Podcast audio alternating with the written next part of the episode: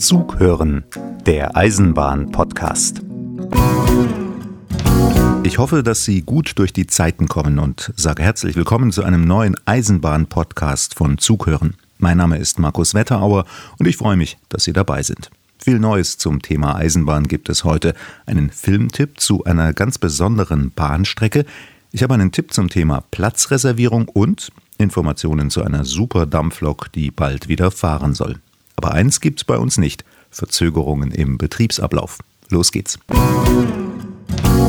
Sie kennen die Durchsagen. Der ICE 803 nach Nürnberg hat heute 40 Minuten Verspätung. Grund dafür sind Verzögerungen im Betriebsablauf.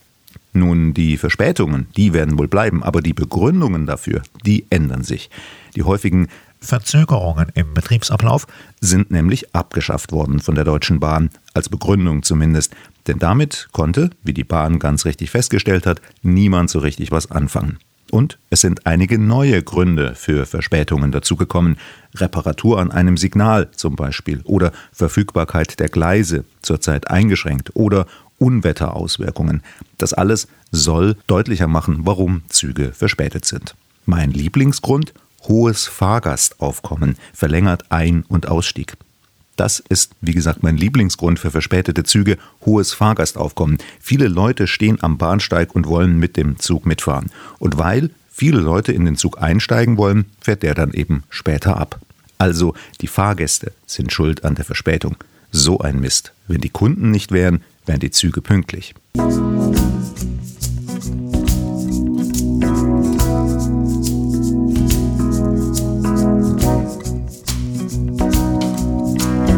Bahnbuch. Lesestoff für und über Züge.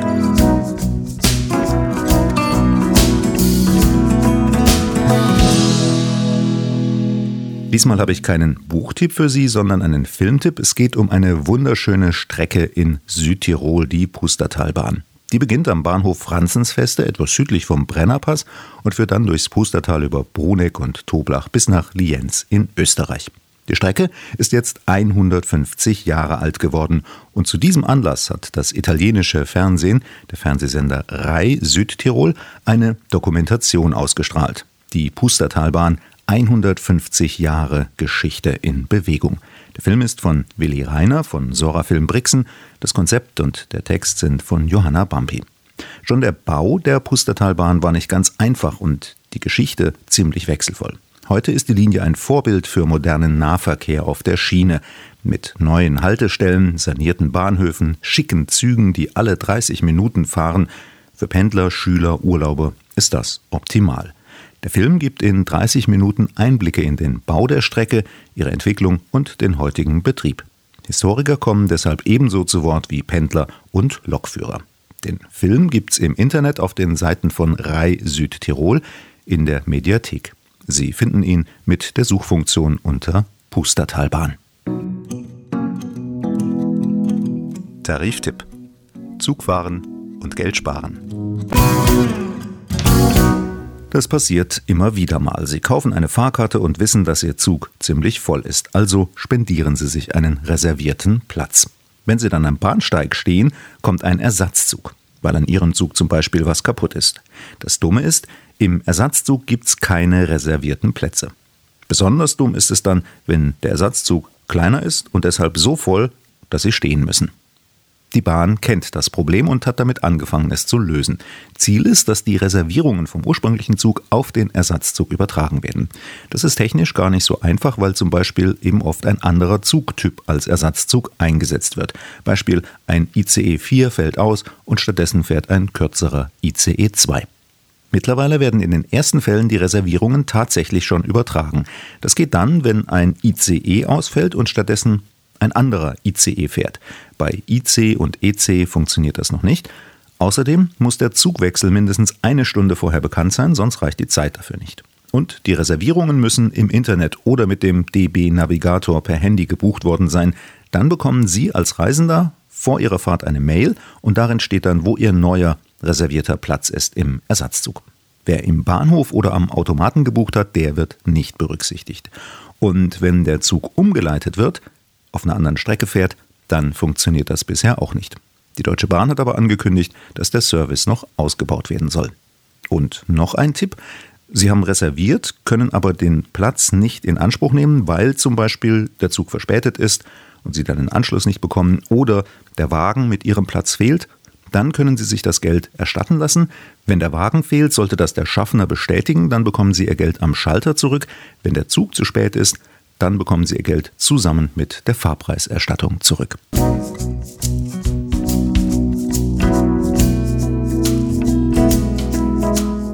Gleisgeschichte.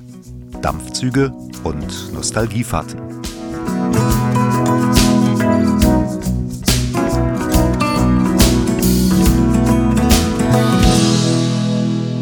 ...01 150 steht auf der riesigen Schnellzug-Dampflok. 1935 wurde sie für die Deutsche Reichsbahn gebaut. Sie zog viele Jahre Schnellzüge durchs Land. Dann wurde sie ausgemustert und landete auf Umwegen im Eisenbahnmuseum in Nürnberg. Dort brach 2005 ein Feuer aus und zerstörte sie. Sie wurde wieder aufgebaut und fuhr dann mit Museumszügen in vielen Teilen Deutschlands, erzählt Marvin Christ von der Stiftung Deutsche Dampflokomotiven. Wir haben so zwei, drei Sachen nachrüsten müssen, ähm, um mit der Dampflok weiterhin auf dem öffentlichen Gleisnetz der Deutschen Bahn fahren zu können. Das ist äh, einerseits der Funk, also wir haben ein digitales Zugfunkgerät äh, verbaut, damit wir ja, mit den Stellwerken kommunizieren können, damit wir auch einen Notruf absetzen oder empfangen könnten, wenn das erforderlich ist. Wir haben auch Zugbeeinflussungstechnik auf der Dampflok verbaut, die sogenannte punktförmige Zugbeeinflussung, die verhindert, dass wir ungewollt an beispielsweise einem haltzeigenden Signal vorbeifahren. Die würde dann die Lok automatisch zum Stillstand bringen. Das ist einfach eine Sicherheitsvorgabe, die ist auch okay.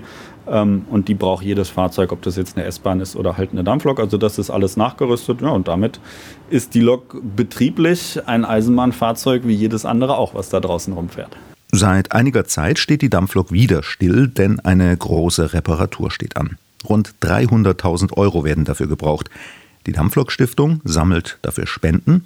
Ein Drittel ist schon zusammengekommen von dieser riesigen Summe von 300.000 Euro und Marvin Christ freut sich schon drauf, wenn er wieder auf der Loklegende unterwegs ist. Der ICE-Lokführer, der hat halt eine ganze Reihe mehr Displays zu beachten, weil der muss ja auch den Computer überwachen, der am Zug alles Mögliche steuert. Das ist hier auf der Dampflok jetzt nicht gegeben, sondern der Lokführer und auch der Heizer. Wir haben eine ganze Reihe von Armaturen, die uns verschiedene Drücke beispielsweise anzeigen, also den Dampfdruck oder ich als Heizer kann jetzt den Druck in der Dampfheizung vom Zug sehen und kann dadurch auch regulieren, ob den Fahrgästen warm oder kalt wird da hinten. Das ist halt alles nicht elektrisch geregelt, sondern da gibt es einfach eine Druckanzeige und ein entsprechendes Anstellventil, was ich dann betätigen kann. Und auch der Lokführer braucht Kraft, wenn er beispielsweise den Regler betätigt. Das kann man vielleicht vergleichen mit dem Gaspedal am Auto. Das ist hier dieser große silberne Hebel, der sich in der Mitte vom, vom Kessel befindet. Damit steuert der Lokführer eben die Dampfzufuhr in die Zylinder. Und dann hat er noch zwei Bremshebel beispielsweise, hat er den Pfeifenzug, über den er eben die Pfeife zum Warnen vor Bahnübergängen beispielsweise betätigen kann. Und das funktioniert aber alles nur durch seine Kraft. Also da muss der auch entsprechend mit seinen Armen arbeiten, weil es halt keine Unterstützung wie jetzt beim Auto eine Servolenkung oder sowas gibt. Wenn Sie mehr Informationen zu dieser faszinierenden Lok und ihrer Geschichte haben möchten, dann schauen Sie im Internet nach unter www.01150.de. Ich sage es nochmal, im Internet unter www.01150.de. Mehr Dampflok-Geschichten gibt's auch auf den Hörbüchern von Zughören, zum Beispiel auf den Hörbüchern Nummer 4, 8 und 9. Dort geht's um eine Dampflok in Schönberg bei Kiel, um den rasenden Roland auf Rügen und um die Harzer Schmalspurbahnen.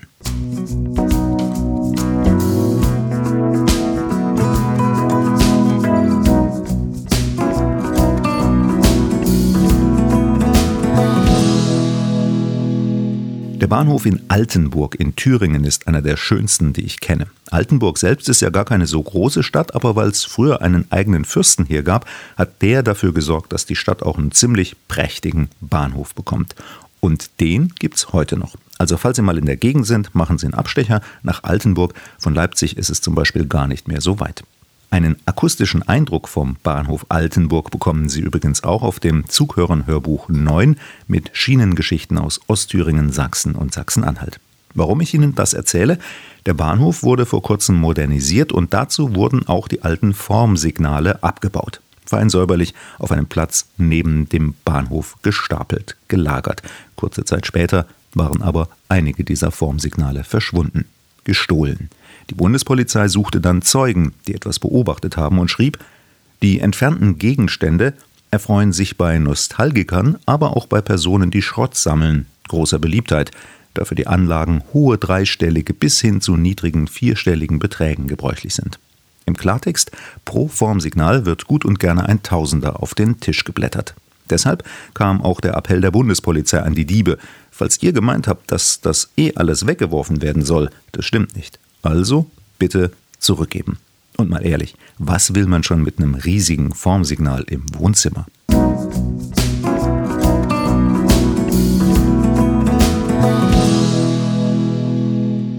Danke fürs Zuhören heute. Ich wünsche Ihnen pünktliche Züge, nicht, dass es irgendwo zu einer Signalstörung kommt, weil ein Formsignal fehlt, und dass Sie immer auf Ihrem reservierten Platz gemütlich sitzen können, dass es keine Verzögerungen im Betriebsablauf gibt und dass Sie vielleicht das eine oder andere Zughören Hörbuch haben und weitere Eisenbahngeschichten hören können. Stellen können Sie einfach und am günstigsten per Mail an bestellen@zughören.de. Dann sparen Sie auch das Porto. Informationen zu den Hörbüchern gibt es im Netz unter zughören.de.